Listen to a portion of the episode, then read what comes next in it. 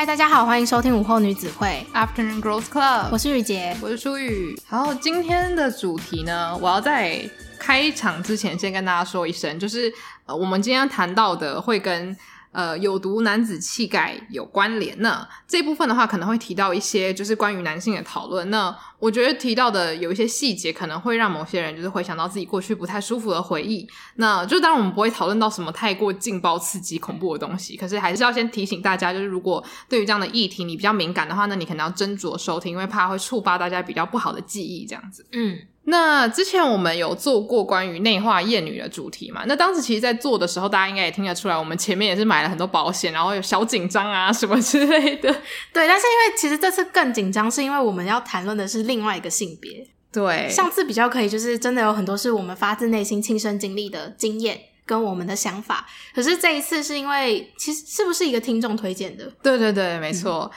就是那时候有看到听众留言说，希望可以讨论 toxic masculinity。我那时候看到的时候，我心里就想说，我其实真的很想讲，只是我那时候会觉得，当然我们要先从厌女开始讲，因为当然是要先从自身开始出发嘛，然后我们再有机会去讨论另外一个性别这样。那我觉得我们会比较晚做，也是因为这个话题可能也会带到一些不是那么愉快的一些经历。但是我觉得要先说，我们的出发点当然都是就跟内化厌女是一样的，就是我们讨论这件事情，就是让我们。呃，不管是什么样的人都有意识，先有意识，你才可以去决定你要不要改变嘛。因为当你没有任何意识的时候，你不会想到说这个东西是可以有机会被改变的，或是我们可能不太喜欢之类的。嗯，对。我觉得在我们开始定义有毒男子气概这件事情之前，我觉得我们可以先分享一下我们自己对于这个字，就是一开始有什么样的解读。应该先说你现在想到的有毒男子气概的行为有什么？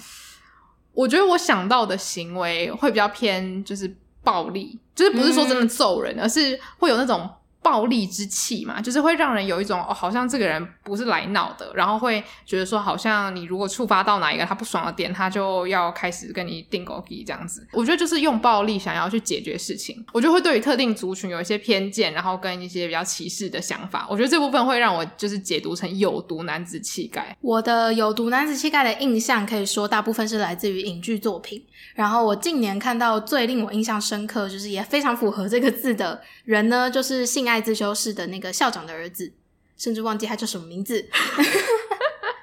是不是你说他本来一直霸凌，然后后来发现自己其实也是男同，就喜欢那个男，喜欢某个男生？对对对对对，就是他本来是把自己的男子气概放到最大的一个人，然后最后却发现。呃，自己其实对男性也是有吸引力的。嗯，好，反正大家如果想知道他是谁，可以自己去搜寻“性爱自修室”，然后找演员列表里面有一个演校长的儿子的那个角色。总之，就是因为他一开始出场就让我印象很深刻，是他不仅是有那种校霸的气质，就是以欺负人为乐啊，或者是觉得自己要一直维持一种非常有男子气概的形象之外，他也会一直告诫自己说：“我不能当弱小的人。”我要变得强大，我就要变成这个学校里面最会打架的人。嗯，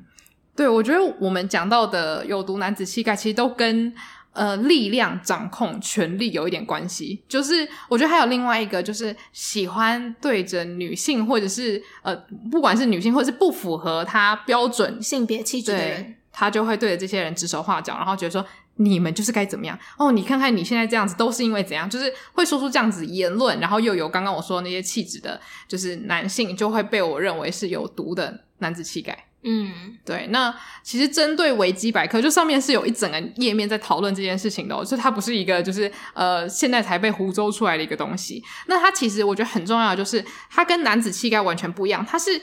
呃，一一整个系列的行为举止，然后呢，展现出的是带有伤害性的男子气概行为，所以呢，这跟我们所谓的就是男性所展现出来的行为是完全无关的。我记得有一个人他是说，masculinity at its worst，就是说你能够想象最糟的。男性表表现的行为，那就会被归类为是 toxic 有害的男子气概这样子。我觉得也可以说，完全符合大众对于刻板印象中的男子气概的那些不好的形容词，嗯，你都可以把它认为是有毒的男子气概。嗯，对。对，那他就是针对维基百科，他是说，就是有两个方面，一个是厌女恐同暴力所展现出来的从众行为，所以就是其实很常是会跟一群男生从众行为，对，会发生这样子的事情。那所以其实这种情况很常发生在监狱里面。嗯，就是大家其实如果有看过跟监狱相关的就是电影什么的，大概可以知道我在说什么吧。就是会有一些真的是惨绝人寰的事情发生，尤其是当呃里面的一些男性，他如果不符合很多男生认为男生应该要怎么样的时候，他就会成为这种有害男子气概的，就是被针对的那个可怜的受害者。这样哦，推荐大家看《D.P. 逃兵追缉令》。我觉得也有这样的状况吗？有，因为毕竟军队跟监狱一样，都是会把相同性别的人关在一起的一个地方，嗯，所以里面也是发生了非常多这种有害的男子气概的行为。嗯，对。然后我觉得能够就是让大家快速感觉到这件事情的一个场景，就是他们会运用自己的阶级。去压下面的人，嗯，然后那个压不是说我关节比你大就要听我的，是他甚至会用谁吼的比较大声，或是谁是比较有力量的那个角度去压迫每一个人，嗯，对。然后再来他说的第二个部分，我觉得这个大家可能心里会比较有感觉。他是说，过度自主、抑制感情，则容易造成男性本身出现抑郁、压力、物质滥用等心理问题。嗯，并非所有的男子气概都有害。所以呢，像是投身工作、擅长体育、作为家庭支柱这类的传统的，就是认为男子气概有的一些特质，这些我们都不会觉得它是不好的嘛？这些是好的。嗯，那所以就会变成是说，其实我们主要今天会讨论的就是比较负面那一方面。对，因为很多人其实听到有害男子气概啊，尤其是在国外，因为这个东西在国外很常被拿出来讨论，有些男性会很不舒服。可是其实我觉得这就跟我们讨论内化厌女是一样的。我觉得很多时候是因为我们把不好的拿出来讨论，那我们是希望可以让整件事情变好。我们希望男子气概，当我们听到的时候，我们能够想到的是一些好的特质，而且我们可以重新去定义这个字，而不是让这些有毒的东西继续被媒体或者是影剧发扬光大，然后让我们觉得哦，这些东西存在好像是正常的，我们必须要去接受，或是哦，我是不是应该要找拥有这些特质的男人？因为他们才算是真男人，这才是男子气概。就是不要让这些有害的形容词取代了原本我们其实比较想要的男子气概的特质。这样子，嗯嗯。好，那接下来我觉得要先分享一下我们自己亲身的经历啦，而不是说一些悲惨经历，而是就是在什么时候你会突然在某些人的行为身上发现说，诶，这个好像不是男子气概，而是有毒的。行为呢，就是你会什么时候突然感觉到这个东西好像让你感受负面？我觉得是互相攀比的时候，就是当男性遇到另外一个男性，然后他们很常会在言语之中，就是突然间开始一场莫名的军备竞赛，然后那个军备竞赛的东西并不是很具体的，甚至有的时候是会讲到一些真的是很他们情感上面的关系，譬如说我交过几个女朋友啊，嗯、或者是我曾经。搭讪过多少个人啊？这种就是其实对我身为女性角度去看他们谈论这些话题的时候，都会是觉得有一点让我问号，还有觉得说这个是一个可以拿来炫耀的事情吗？这样子。哎、欸，其实你刚刚讲，我就突然想到，就是之前我在看很多在定义有毒男子气概的影片的时候，他们就有讲到说，很多时候这种就是有毒男子气概，它会伴随着就是物化女性。嗯，因为如果你今天可以跟别人说我搭讪过几个人，或者是我跟几个女生上过床，或者是什么女生对我的评语如何，很多时候在这些话题里面，女生是谁不重要，嗯，重点是一百个、十个、两个，就是好像都这个东西是你买三个苹果、五个香蕉那种感觉。很像是就是参加大胃王比赛，比赛谁吃的比较多。对，所以为什么女生会觉得不舒服，而不是因为她搭讪的女生比较多，是因为可能在这个话题里面，你觉得你不是那个东西，你。你本人不重要，嗯，对，所以我觉得这个要先说清楚，就是为什么这这个话题会让人感觉不舒服。我觉得也许有的时候，可能有这样行为的男性，他没有听到女生的想法的时候，他可能还不觉得为什么这件事情会让人不舒服。我觉得这个部分我也很同意。然后再来，另外就是有时候我们会上网看一些 FB 的新闻嘛，嗯，那其实很多时候女性在很多社会案件里面都是比较弱势的那一方，然后。嗯，尤其是在看到一些可能性骚扰啊、性侵害什么之类的，或是家暴案件的时候，你就是会手贱，忍不住去看那个留言。可是当你点开那个留言的时候呢，下面可能就会有有人讲说：“哦，长长这样还还有人要，或者是说什么啊，他就是穿那么少之类的。”就是这种大家一定都听到烂了。可是就是当每一次去看到那些留言的时候，而且是我我曾经听过我朋友分享说他。看那些新闻的留言，然后他看到了一个他在社团里面感情很好的一位男同学，在下面 tag 别人说：“哎，来看哦什么的。”嗯，然后他说他内心当下很难过，因为他觉得跟这个男生相处的时候，他其实是觉得他人很好，然后他们是好朋友，他就会有一种原来你也是这样吗？还是说原来你在你的朋友群当中也是这样子去嘲笑女性的吗？真的有那么好笑吗？对，嗯，又或者是就是在准备这个主题的时候，其实有很多影片里面也会截取很多电影里面看得到的有害男子气概的角色嘛，嗯，然后有非常多的真的都是以就是调戏女性为乐这些事情，都会让我看到就觉得说。是他要说他们太单纯呢，还是他们真的对自己太有自信？因为你知道有些角色就是会说什么，你要不要跟我去参加舞会？然后女生可能就说，为什么要跟你参加？他就说，你也没有别的好选择吧？你还能找到比我更好的人吗？嗯、有点像是那个《美女与野兽》里面的那个哦，贾斯顿。贾斯顿就是他觉得他是全天下最帅最 man 的男人，所以所有女性都应该要爱他，所有女性都应该要为他疯狂。嗯。对，而且我我觉得，当如果是贾斯顿这种角色的时候，还好一点点，因为这个角色就是通常我们会认为他是比较属于反派嘛。那就是当他是电影里面很明显的反派的时候，你会有一个连结，就是哦，他的行为好像不太正当。可是当如果今天他是言情小说里面的男主角的时候，霸道总裁吗？对，然后你又把他塑造成什么又帅，然后什么家世又好，然后其实是宠什么宠妻魔人，可是他实际上做出来的行为，有可能就是跟强暴犯一线之隔。你知道，我有想到好多剧情 都非常的不 OK，就像是因为像你现在讲到的这个，就是它其实是大量的充斥在给女生看的作品里面，嗯，就譬如说。跟总裁一起搭电梯，不小心跌倒之后，总裁扶你起来的时候，顺便亲了你一口。嗯，又或者是就是总裁太关心你，以至于他安排了一个人天天跟在你身边，观察你的二十四小时，你你都不会觉得奇怪，因为想说天哪，他好关心我。那没有，这超可怕，这个是跟踪狂等级的，这个一点都不好。或者是就是为了挽回你，然后天天在你家下面守着，不知道干嘛。想说这有合理吗？这其实听起来都是一些犯罪行为，对，而且我我觉得很有趣，是我昨天本来只是在放松，然后我就随便乱看一些，就是就是 vlog 这样，然后我就看到一个影片，是一个就是我偶尔会看的一个 vlogger，然后他就分享一些他平常就是在做的事情，然后他就开始闲聊，然后他就闲聊说他小时候非常非常喜欢一本小说，然后他没有讲是什么，因为他就说那个小说有点像是 After，你知道吧？就是。他是以那个一世代为主，然后写出来的那种同人小说。然后他就说他以前就超着迷看同人小说，而且他说内容一定要是超级 fucked up，就是 就是里面的那个男主角是大家现在看了会觉得很发指那一种。他就说没办法，我年轻的时候就喜欢这种。然后他还很老实的承认说，哦，其实我就是喜欢看女生的作者写这种很烂的剧情。他说，但是呢，他又很明显的知道说他喜欢的这些剧情如果出现在现实生活中，他就他就做出了一个呕吐的手势。他就说这种东西只能存在在文学作品里面。今天如果他出现在现实生活中，他说我真的是逃之夭夭。嗯，然后我就觉得其实很多女生是可以分得很清楚的，就是这个东西是戏剧里面带给我们一些感官上的刺激，可是实际上我们看到会觉得很恐怖。可是你很难去。就是让每一个人都有这样子分别的能力。很多时候，你这种东西播久了，然后男男女女看久了，就会觉得哦，是不是要这样？女生是不是觉得这样很很很就很性感？是不是觉得这样他就没有机会说不？然后就是像以前的那个旧好莱坞时期，有很多电影是那种男主角就强吻女主角，然后最后女主角就啊，我我不挣扎了，就是。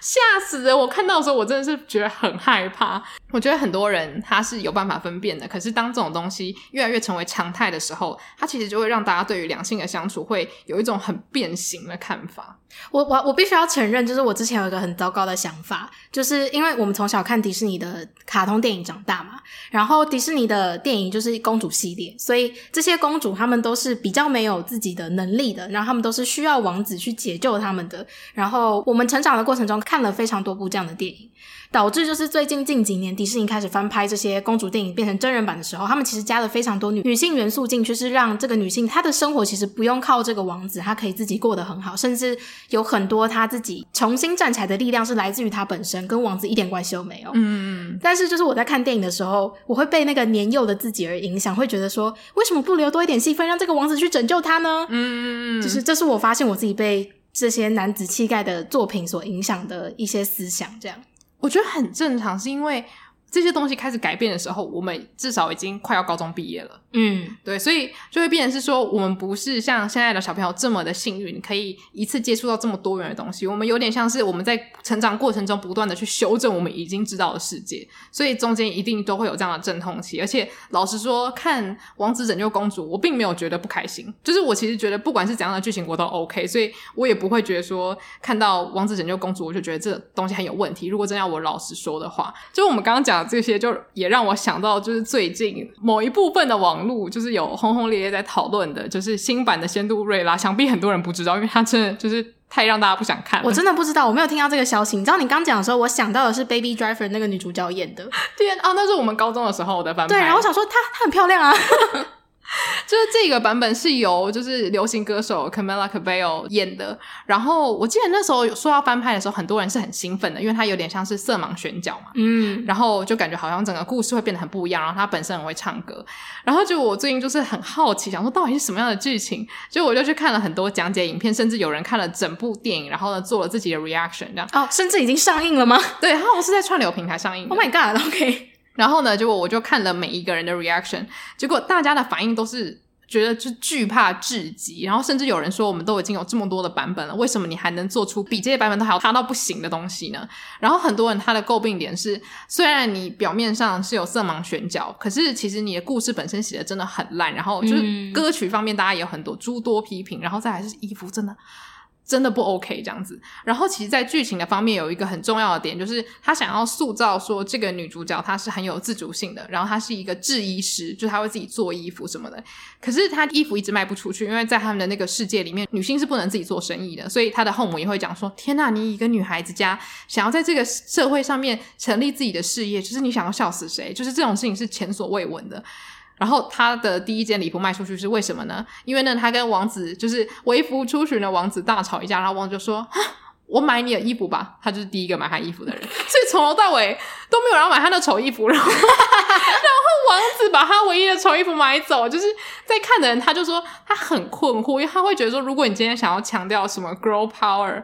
的话，为什么你会让白马王子去拯救他呢？然后从头到尾，他就是会一直就是大放厥词的说什么哦，我们女孩当自强。可是你实际上的剧情又没有让人家真的感受到说他真的能够当自强。那大人他会嘲讽，可是如果是小孩，他看到可能会困惑吧？你知道，我突然想到，中国有一阵子非常流行拍所谓的大女主剧，嗯嗯，然后那些大女主就是他们很常。被塑造成就是无所不能，然后不用男人自己也可以做得很好。可是最后就是当危机发生的时候，都是要靠男人拯救。嗯，就是他们可能在危机发生的那一刻，他们就突然昏倒，然后就会男人就会进来接手一切，然后帮他处理好，然后他就在默默的苏醒这样。啊、哦，对，但是他们他们有点算是学到了表面，但是没有学到那个真正的内里，他们想要传达的是什么。对，因为我觉得这样反而你又是去强化了说，哦，男性你的角色，你就是要成为。呃，世界的主人，你要去拯救你的女人啊、你的就是女儿、小孩什么之类的，就是你反而是让两性又开始对于这个概念又又模糊了，因为你是以一个女性主义或者是以大女主的故事为名去包装它，可是你终究传达出来的东西跟以前是差不多的，嗯，对，所以就会让大家觉得失望。所以我觉得大家如果有兴趣的话，你也可以去查查那个就是新版的《灰姑娘》，然后就是看看你自己喜不喜欢这样子的故事改编。我自己是觉得那个视觉效果是真的是把我吓得半死。这样，想要定期收听更多书虫人生的精彩书单吗？想要定期吸收更多影剧人生的心得体悟吗？欢迎订阅我们跟 Mixer Box 合作推出的午后女子会赞助方案，每月提供一篇节目精选主题延伸文章，以及我们的每月书单影剧片单心得分享，外加每月 Bonus 书虫人生特辑，以及每两个月一次的英文闲聊单集。现在就去 Mixer Box 搜寻午后女子会 Afternoon Girls Club，订阅不同层级的方案，为你的生活提供更多休闲娱乐的新选择。对，那这一部分就是稍微聊一下，就是在影视作品里面，我们可能有看到一些现象。那接下来，其实我觉得，虽然我觉得不见得每个人都会同意，就是我们可能性格或是对世界的理解跟家庭有关。可是，其实对于大部分来说，家庭真的是我们第一个接触的环境，然后对我们的影响也是非常非常深远。所以，其实我觉得，就是要探讨有毒男子气概的话，真的一定要探讨说为什么这件事情会出现。嗯、因为，例如说，为什么很多男性他会认为集体意识大于个人意志？就是很多时候，你可能认识某一位男生的时候，你会觉得，诶，就是他跟我相处就很正常啊，就是一般朋友。可是当他跟一群男生在一起的时候，他仿佛变了一个人，或是你看到他很多你从来没有看过的面相。那这又是为什么？那我觉得这个就可以。回到说，是不是在家庭教育的时候，我们就有接触到一些讯息，然后是造成这样的现象的发生，这样。然后我觉得，当然，因为我自己是女生，我也不能说太多。可是，在准备这一集的过程中，我有去找到一个就是 TED Talk，然后讲者是一位父亲，然后呢，他就是分享了他刚好是一儿一女的配置这样，然后他在养育他小孩的过程中，就是一定会给他们看一些电影什么的。然后他一开始是给他女儿看《绿野仙踪》，然后《绿野仙踪》也是。一个女生，然后配上，应该也不算男性，就是三个 三个偏男性的角色，对，偏男性的就是物物品，对，或是动物这样，就是因为有一个是什么，就是是稻草人、袭人跟狮子啦。哦，对，所以动物加上，反正就是一些，就是以形象来说，他们还是比较男性的展现。哦，对对对。对然后他就说，他给他女儿看这个的时候，他觉得，诶，这个故事真的是很特别，因为它里面讲述的不仅仅是呃女主角她可以靠自己的就是可能才智或是能力去解决问题之外，她解决问题的方式也很重要，她是透过跟大家成为好朋友，然后就是是动脑啦，不是动口动手揍人这样子。那他就觉得，诶，他女儿看了这部片之后，当然就会觉得说啊，我很喜欢哪一些角色，因为他很聪明、有智慧什么的。然后后来他又有了儿子之后，他们一起看了那个《星际大战》，然后他就很明显的发现了，就是诶很大的不同，就是《星际大战》里面有女生，可是这些女生她们的存在感非常的低。然后呢，他说他突然就意识到说，虽然《星际大战》很好看，可是当他跟他的孩子在看这些东西的时候，他的儿子好像没办法从这个精彩的作品里面得到对于女性的认知，他可能只能从这些角色里面得知说，哦，男性的群体是怎么样相处的。那他就会觉得说，是不是因为有的时候很多作品都会让人下意识觉得这个是女生看的，所以男性不会去接触。所以就算可能娱乐产业做了很多给女孩子看的，就是真的把女性描写的很很完整的作品的时候，男生的小朋友还是无法接触到这样的讯息。他们依旧是看着全部都是男人的电影长大，然后他们依旧对于女性有一些奇怪的认知，就会导致说，可能在教育方面，爸妈也会觉得有点辛苦吧。我在想，对。嗯，因为那个影片里面他还有提到，就是他儿子最喜欢的角色，当然就是《星际大战》的男主角天行者陆克。因为同时他也是带他女儿一起看了这部电影，然后他就问他女儿说：“那你最喜欢的角色是谁？”然后他女儿说：“他最喜欢的是欧比王，因为欧比王在《星际大战》里面就是一个比较智者的角色，所以他是靠非常多的思考跟深思熟虑过后的一些概念去教导陆克怎么样在这个星际中行走。所以我觉得这就是男女间很。”大的差异就是来自于女生倾向于看到一个角色的内心跟他的养成，嗯，就是感觉像是在男性的成长过程中，他们的英雄角色塑造是来自于他们要怎么样变得力气最大，怎么样变得最勇敢，而不是怎么样成为一个最深思熟虑的人。对，而且我那时候看完那个影片，我很好奇一件事情，就是他有没有给他的儿子看《绿野仙踪》？嗯，因为我觉得他女儿会选欧比王，我的猜测是因为他女儿从小接触到的很多作品里面，他已经就是非常欣赏那些有智慧、用智慧化解困难的人，所以他不管是在看各种作品的时候，他可能都会下意识的去欣赏、崇拜那样子特质的人。那我觉得，如果今天他的儿子也是一样都吸收的话，也许他对于女性或者是整个世界的理解也是会比较全面一点的。然后像他有举例，像是那个勇敢传说嘛，嗯、然后什么 Elsa，就那个像冰雪奇缘，这些都是有很我觉得有点像大女主的，就是电影这样子。可是你你问说是小男生小女生都喜欢吗？其实这些电影主要还是女性在喜欢。嗯，那我觉得。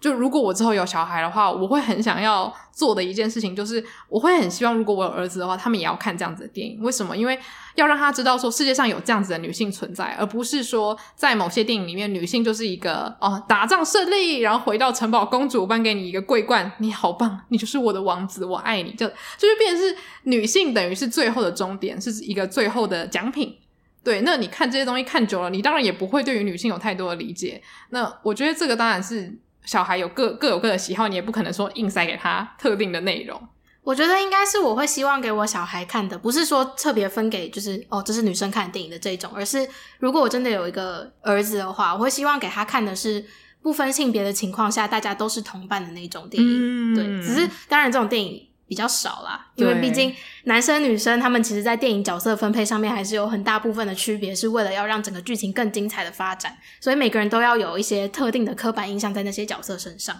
嗯，只是就变成说，你在跟他看电影的同时，你不能让他觉得说这个性别的角色就是只能做这样的事情，嗯，要给他看一个很全面的世界观。对对，但这就是要很需要慢慢培养，而且其实我们反过来讲，女生从小看的那些王子公主的电影。也是一直在告诉我们，女性就是天生柔弱，天生需要被保护。对对，所以他也是在灌输女性一个角色，是说你也不用太认真啦，就是反正再怎么样会有王子来救你。对对，就是不只是呃男性的电影可能需要多增加一些女性的元素进去，女性的电影其实也要增加更多是女生可以靠自己去成就一番事业的感觉。对对，但是不是那种表象的，是真的像花木兰一样，她是代父出征。嗯。对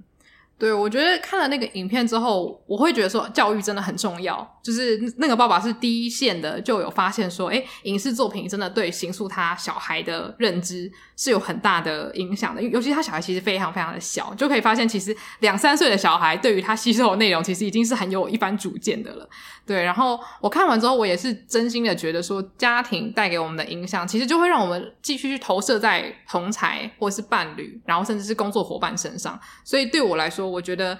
就是这件事情，如果可以从家庭开始改变的话，可能会是最有效的。而且我觉得要讲我自己的经历的话，我觉得我会经历到一个很大的冲击，就是因为我家里其实是有男生的嘛，就除了我爸以外，还有我弟。然后我在家里跟他们单独相处的时候，其实他们的兴趣跟我蛮类似的，就例如说，我爸也喜欢看一些就是传统上认为女生喜欢看的东西，例如说《BJ 单身日记》或者是一些爱情电影什么的，所以我们会一起讨论。然后像我弟也喜欢看就是育儿的影片啊，我们会一起看就是宝宝很胖的样子啊什么的，就会觉得说哦，所以男女没有别嘛，就是除了生理上的差异之外，其实在喜好或是个性上面是没有说一定你就怎样我就怎样。可是当我出了家门，从小开始接触到其他的男男生的时候，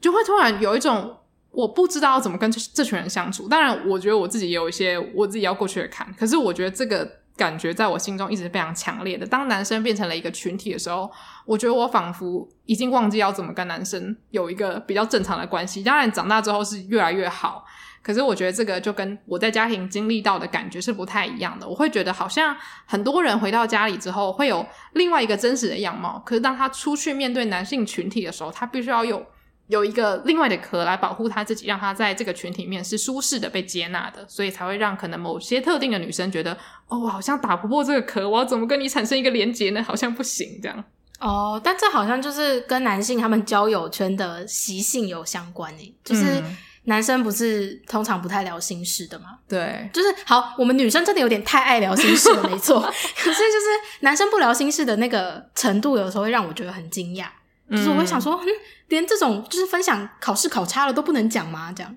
对，对，因为其实之前我们做那个直男来解惑那一集，也是。再一次确认我听到的事情是，就是真的有发生。就是说，男生们就算是很好的朋友聚在一起，他们安慰对方的方式可能是透过陪伴，可是言语上面没办法真的去开导对方，因为对方也不想讲。对，所以就变成是说，其实我们前面讲到有毒男子气概，可能来源于是因为他不断的压抑，所以最后的那个压抑可能会变成忧郁，或者是其实在很多电影里面大家可以看得到，就是如果是比较传统的父亲形象的话，我看了心里会很难过，因为。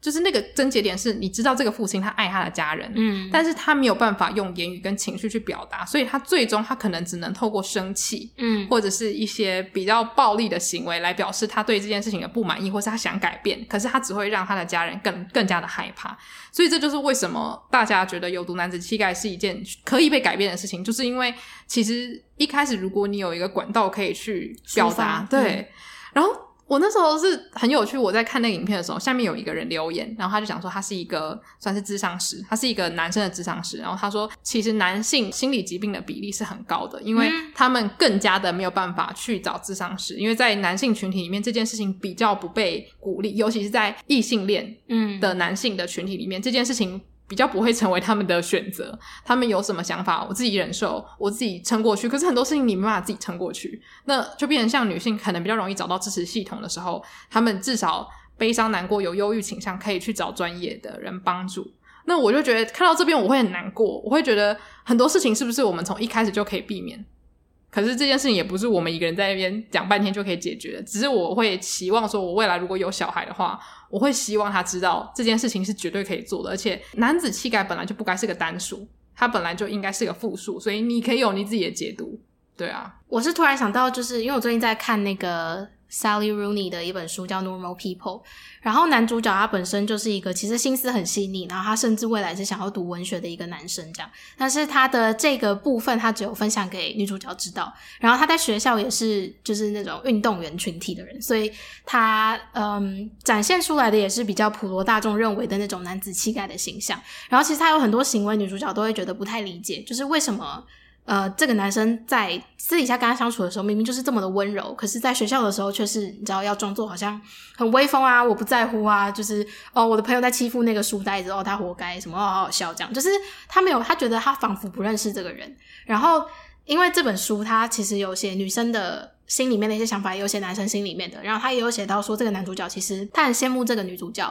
可以在任何一个地方都可以轻松的做自己，他不用为了迎合某个群体，所以要。武装起来，好像把自己柔软的那一面藏起来。嗯，对，所以我觉得就是在很多作品里面，你都会看到那个最表层的展现，但是他也没有可能因为电影时长的关系，或者是书本它本身不想要有这一段的情节，所以他会把内心的那个转变都抽掉，嗯，所以会让大家收到的东西是非常非常片面的。你会觉得说，男生就是要这样，女生就是要那样。就是会希望说，越来越多人是去接触到更全面的作品，只是那个就是真的很需要长时间的吸收，因为不是每一个作品里面都可以得到最全面的样貌。嗯，而且我觉得得到同才的支持蛮重要的，就是尽管可能只有五个人，我觉得那个也很重要。就是你知道，当你做你自己，例如说一个异性恋的男生，他可以喜欢一些。传统上认为非常女性化的东西，然后他的朋友不觉得那有怎么样的时候，我觉得那个会给人一个很大的安全感，尤其是在长期的教育之下，你本来不确定这件事情可不可以。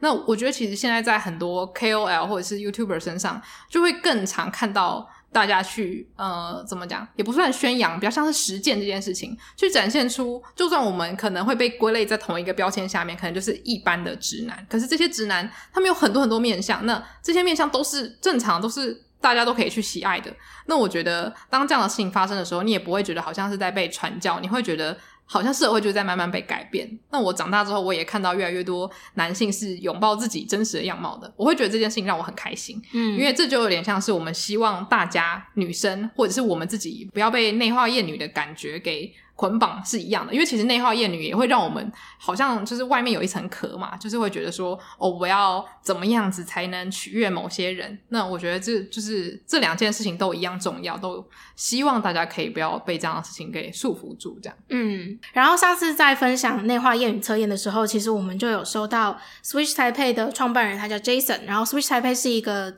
推广男女平权的 Swing Dance 组织，然后他就有跟我们分享一个影剧的。小测验就是你怎么样去测验说这个影剧它有没有符合，就是让女性角色在这个作品中是有真实生活的，而不是它只是为了剧情的推展而存在的角色这样。然后这个测验叫做贝克德尔测验，它有三个标准可以让大家去看看，就是你平常在看的戏剧里面，他们有没有符合这些标准。那第一个是片中至少要有两位女性角色，然后第二个是他们有互相交谈过，第三个是他们谈论的内容跟男性是无关的。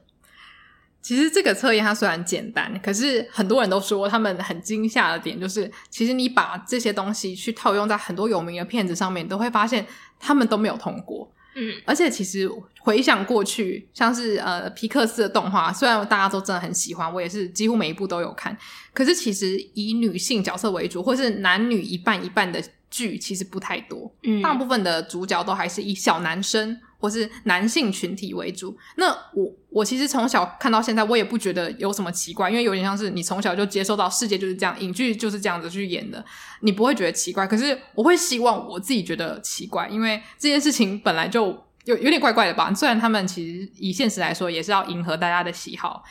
我觉得是我们有点习惯，就是剧情的推展都会是由男性去推展的，所以我觉得这也可能是为什么我觉得珍奥斯汀的角色都这么有趣，嗯，是因为它里面超多女性角色，而且故事主要都是以一群女生来推展的，因为我觉得他就是在写他了解的群体嘛，所以我觉得这个正是为什么很多女性会在珍奥斯汀的小说里面找到一些归属感，就是因为你觉得哦，我终于来到了一个以女性为主的世界，而且这个世界也不是说厌男，而是因为书写的人她是女性，所以她把她观察到的女性样本写出来给大家欣赏，这样子。而且我觉得珍奥斯汀好看，就是好看在他写的男生也没有单一面向的男生，他的男生有超多种的，嗯、你也看得到，就是所谓的有毒男子气概的男性，你也看得到是真的正直以就是贯彻男子气概是要是那种非常绅士的那种男生也有，然后也有就是他可能不知道怎么表达自己的情感，可是他也是很想要接近女生的那一种男子也有。所以他的故事里面不只有形形色色的女性，他还有形形色色的男性，让你去看到男生他不只是有男子气概的一面，他还可以结合就是女性情感的部分，然后他会是怎么样去面对一个他现在碰到的情况。嗯，对，没错。那今天这一集最后，因为我们前面的讨论，我觉得有一小部分有点小沉重啊，但大致上应该还算是比较是轻松一点的。那最后我想要推荐给大家。一部音乐剧，虽然那个音乐剧就是目前还没有 DVD 版本，但是呢，它的就原声带很好听，就推荐给大家。那这部音乐剧叫做《Kinky Boots》，那《Kinky Boots》我记得好像它还没有一个就是官方译名，我会把链接放在资讯栏那边给大家参考。那《Kinky Boots》它其实讲的故事很简单也很神奇，就是一个男生他就跟他女朋友跑到伦敦，然后呢，他女朋友就是想要跟他在伦敦展开新生活，因为他们是乡下小孩这样。可是那个男生他就是。不太确定自己人生要什么，然后他家里是做鞋的工厂，然后他就一直觉得自己没有很喜欢鞋，然后不懂他家庭为什么都对鞋这么执着，好像一直觉得这个生意要经营下去。可是后来他突然发现他爸爸过世了，然后他就旋风的回到他的家里，想说怎么办？我现在变成 CEO，结果他就想说现在他们做的鞋子也没人要买，因为现在有很多厉害的工厂。后来他就突然遇到了一位 drag queen。然后呢，这位 drag queen 就是因为他是男生嘛，所以他就都要穿那种很高的靴子。然后他们后来就一起研发了靴子是适合 drag queen 穿的靴子，所以他们就是透过靴子来建立他们的友谊。那在这之中，工厂里面当然一定会出现那种大老粗，就是 展现出有毒男子气概的那种角色。我才不要做女生穿的鞋子。对对对，然后就会说什么啊、哦，这个东西那么娘，我才不要让我手碰到这些东西。就是你知道你在看的时候就想揍他一拳。可是我觉得很有趣的是，在整个音乐剧里面，就是这三个完全不同的男性，他们一直在交流，然后他们会发现说，其实他们根本上是有很多共同点的。因为很多时候我们看人，我们会看他最外面的标签，例如说男生，他可能会觉得，哦，第一个你性向跟我不一样，然后再是你喜好跟我不一样。可是像我觉得中间有一个很动容的桥段，就是他们两个发现，他们人生中最大的缺憾就是他们无法跟爸爸达成共识，他们跟爸爸达不成共识的同时，他们又想要爸爸喜欢他们。所以他们就因为看到对方就是内心真正的需要，他们建立起很深厚的感情。然后他们同时也会有很多争吵，因为他们其实很多时候并不了解对方在想什么，对方的族群需要什么。所以我觉得这个故事是一个很健康的展现嘛，就是不同形象的男子，他们是可以有很健康、很有内容的沟通，而且你并不需要变得跟对方一样才可以做到这件事情。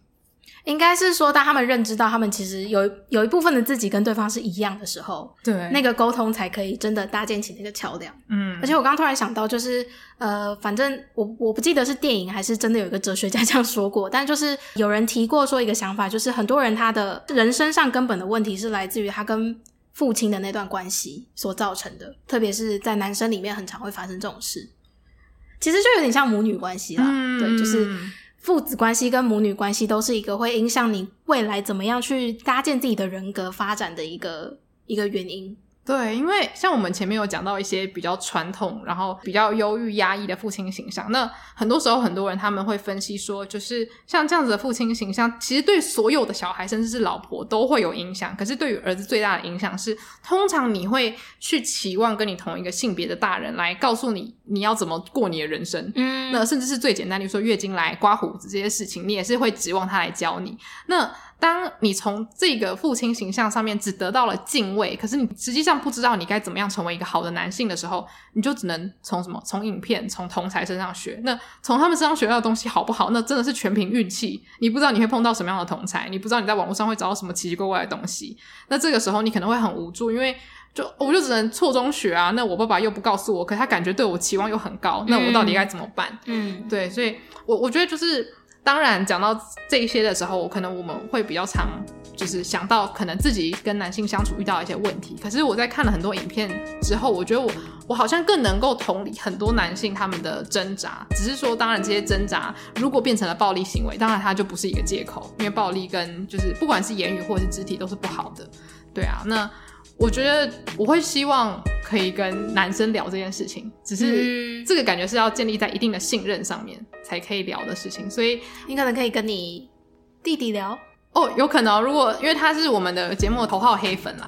如果他愿意来节目上聊的话，我也是很欢迎他。我觉得他会说不要，